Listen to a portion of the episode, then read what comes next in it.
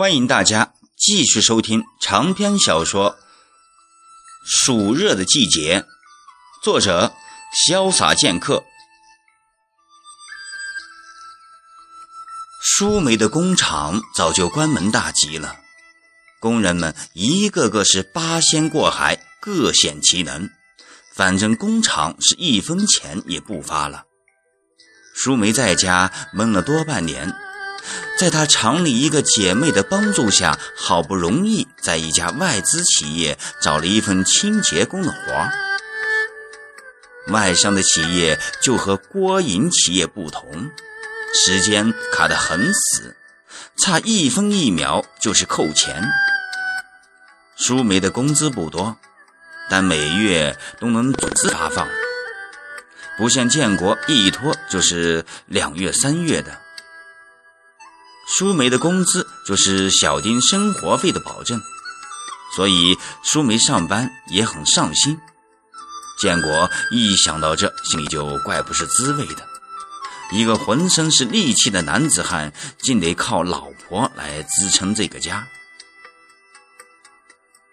沈建国盯着屋门发了一会儿呆，猛地想到写通知的事，也顾不上吃饭这个茬了，连忙找出笔墨纸张。匆匆写起通知来。通知一张贴出来，宿舍区的人便奔走相告。不一会儿，厂门口就聚集了百十号人，有十几人甚至还从家里拿来了锈迹斑斑的铁锹、锄头。大家七嘴八舌地问沈建国：“怎么打扫？”厂里好久没有这样的场面了。这哪像孙厂长之流所说的，工人们都是一穷一盘散沙的懒虫。董瑞也早早的来了，看样子精神还不错。沈建国的情绪也一下子起来了，清了清嗓子说道：“工友们，你们去看一下咱们的工厂，说句难听的。”我看连猪圈也不如，那可是咱们流血流汗建立起来的工厂呀！咱们今儿打扫不是为了什么慰问团，咱们就是为了咱们工人自己的脸面也得打扫，你们说对不对？大家异口同声地说：“对。”几个白发苍苍的老工人还举了举拳头。沈建国眼里就热热的，抬头看了看太阳，头晕晕的难受。沈建国还想说什么，可张了张嘴没说出来，便挥了一下手臂，喊道：“走！”就领着众人朝工厂走去。快到厂门口。有一辆铃木王摩托车从后面追赶上来，咔一下子横在了沈建国面前。沈建国吓了一大跳，看了好半天也没认出亮铮铮的摩托头盔后面的面孔。等到李卫平摘下了头盔，沈建国笑着上前勒了李卫平肩膀一拳，骂道：“原来是你小子，把我吓了一大跳。”李卫平也不示弱，说道：“师傅，我倒想看一看，能把你吓得跳多高。”嘿嘿嘿嘿。李卫平是沈建国一手带出来的徒弟，前年因为看不惯厂里的所作所为，辞职下海了。沈建国为这事可没少劝李卫平，可李卫平是王八吃了秤砣，铁了心。任凭沈建国怎么劝也没有用。现在李卫平在一家乡镇企业里任技术组的小组长，日子混得有滋有味的。李卫平十分机灵，又好学上进，深得沈建国喜欢。李卫平对沈建国的为人与技术佩服得五体投地，不叫师傅是从不开口的。进了乡镇企业干工后，李卫平有空就去建国家去看望师傅沈建国，过年过节更是沈建国家里的常客。李卫平工作上遇到难题，和过去一样的向沈建国请教，沈建国也乐意帮助李卫平。但沈建国的心里有一个秘密，就是凡是遇到厂里敏感的技术问题，沈建国都会巧妙的绕过去，李卫平也察觉不到丝毫的蛛丝马迹。沈建国唯恐将来有一天工厂恢复生产，李卫平李卫平所在的乡镇企业会抢了工厂的生意。工厂的领导上任时，口号一个比一个喊得响。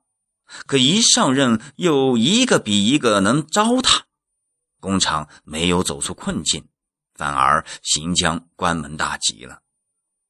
沈建国看着一任又一任的厂长离场后，一个比一个当的官大，百思不得其解。沈建国抓着摩托车问道：“魏平，开车可得小心呀。”你看人家摩托车多新，万一给人家弄坏了，可不是闹着玩的。李卫平用手往后梳了梳头发，笑着说道：“师傅，这车是我的。”沈建国一下子瞪大了眼睛，问道：“是你的？”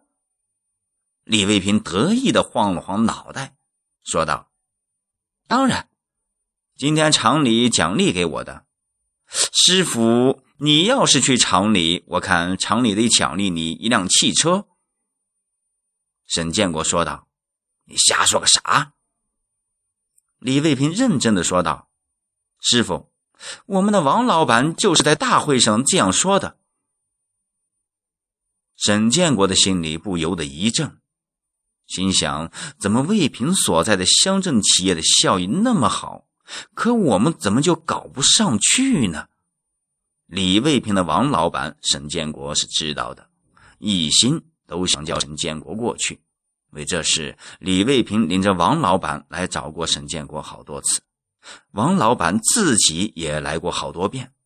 可建国的心里老是装着厂里恢复生产的那一天，始终没有松口。王老板临了放下一句话。说：“不论沈建国啥时来他厂里，厂长的位置都会给他沈建国留着。”沈建国愣神的功夫，李卫平把手伸进了上衣口袋，说道：“师傅，我李卫平吃几碗干饭，我自己心里有数。没有师傅您的指点，就没有李卫平的今天。今儿王老板说要把这笔技术帮教款送给你。”本来王老板要自己来，可我认为于公于私我是最合适的，我就自作主张的送来了。沈建国一听，脸上一片白一片红，也不知是恼是喜，像被风折了一般逃开了。李卫平怎么也拦不住，无奈之下说道：“师傅，那我只好交给淑梅嫂子了。”沈建国想说什么，可还没等到他说出来，李卫平已骑上摩托车，突突突的走了。